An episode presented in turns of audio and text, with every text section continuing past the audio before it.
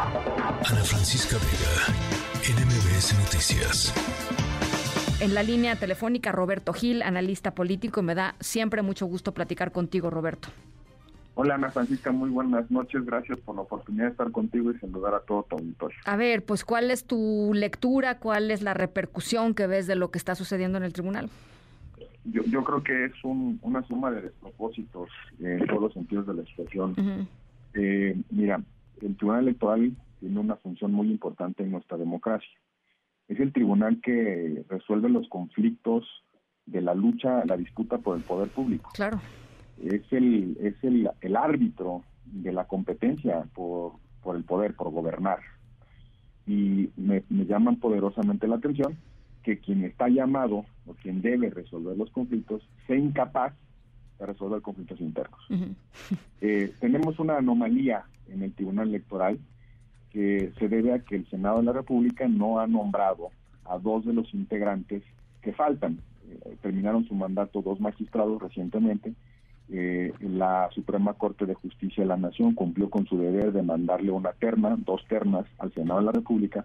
El Senado de la República simplemente no avanza en el nombramiento. Si tenemos una anomalía, en, lugar de tener siete jueces electorales, son cinco. Eh, son cinco.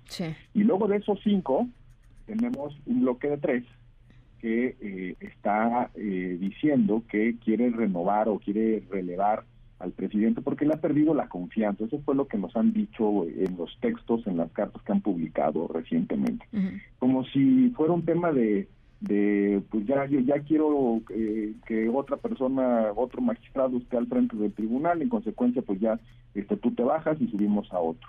Cuando las reglas establecen claramente que la presidencia dura cuatro años y tiene una razón de ser, Ana Francisca, que es darle estabilidad al órgano. Pues claro.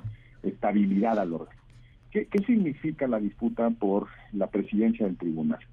Eh, son cuatro poderes que tiene el presidente o la presidenta del tribunal electoral. El primero es que tiene el, control administrativo, él es el responsable de la administración, el que ejecuta el presupuesto, eh, de alguna manera vela por el funcionamiento administrativo del tribunal electoral, de la sala superior, de las cinco salas regionales y de una sala especializada.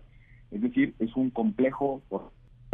Ay, se nos cortó la comunicación con, con Roberto Gil. Vamos a, vamos a regresar con, con la comunicación en un segundito. Eh, pero fíjense, lo que, lo que dice eh, Roberto es realmente muy, muy preocupante. Eh, arrancando por el tema de los dos magistrados que no han sido nombrados en el Tribunal Electoral del Poder Judicial de la Federación. A mí me queda un poco la impresión eh, de que los, las ausencias de nombramientos, así como fue las ausencias de nombramientos en el INAI, ¿no? que todavía venimos cargando con esas ausencias de nombramientos, que el Senado simple y sencillamente no se pone de acuerdo.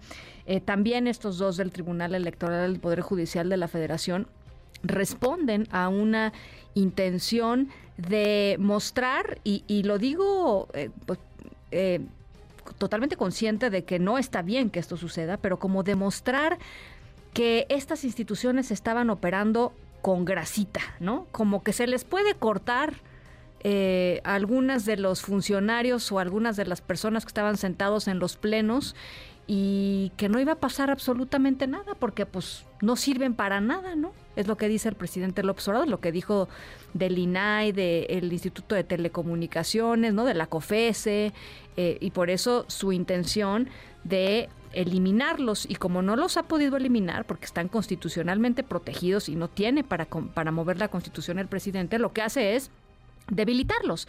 ¿Y cómo los debilita? Pues a través de recortes presupuestales o a través de indicarle a su bancada en el Senado de la República que no van a pasar, em, que no van a pasar sus nombramientos. Entonces tenemos a dos magistrados del tribunal que no se han sido nombrados en una de las elecciones, frente a una de las elecciones más competitivas en la historia del país y por supuesto eh, rumbo, ya les decía, a, estas elecciones que seguramente, como han sido las pasadas, tremendamente judicializadas, que van a ser eh, eh, quizá dirimidas en el tribunal, en el propio tribunal. En fin, no, no, tenemos, no tenemos suerte de, poder reconectar con, con Roberto Gil, pero vamos a hacer nuestro mejor esfuerzo para poderlo, para poderlo hacer. Por lo pronto, eh, nos vamos a otras cosas.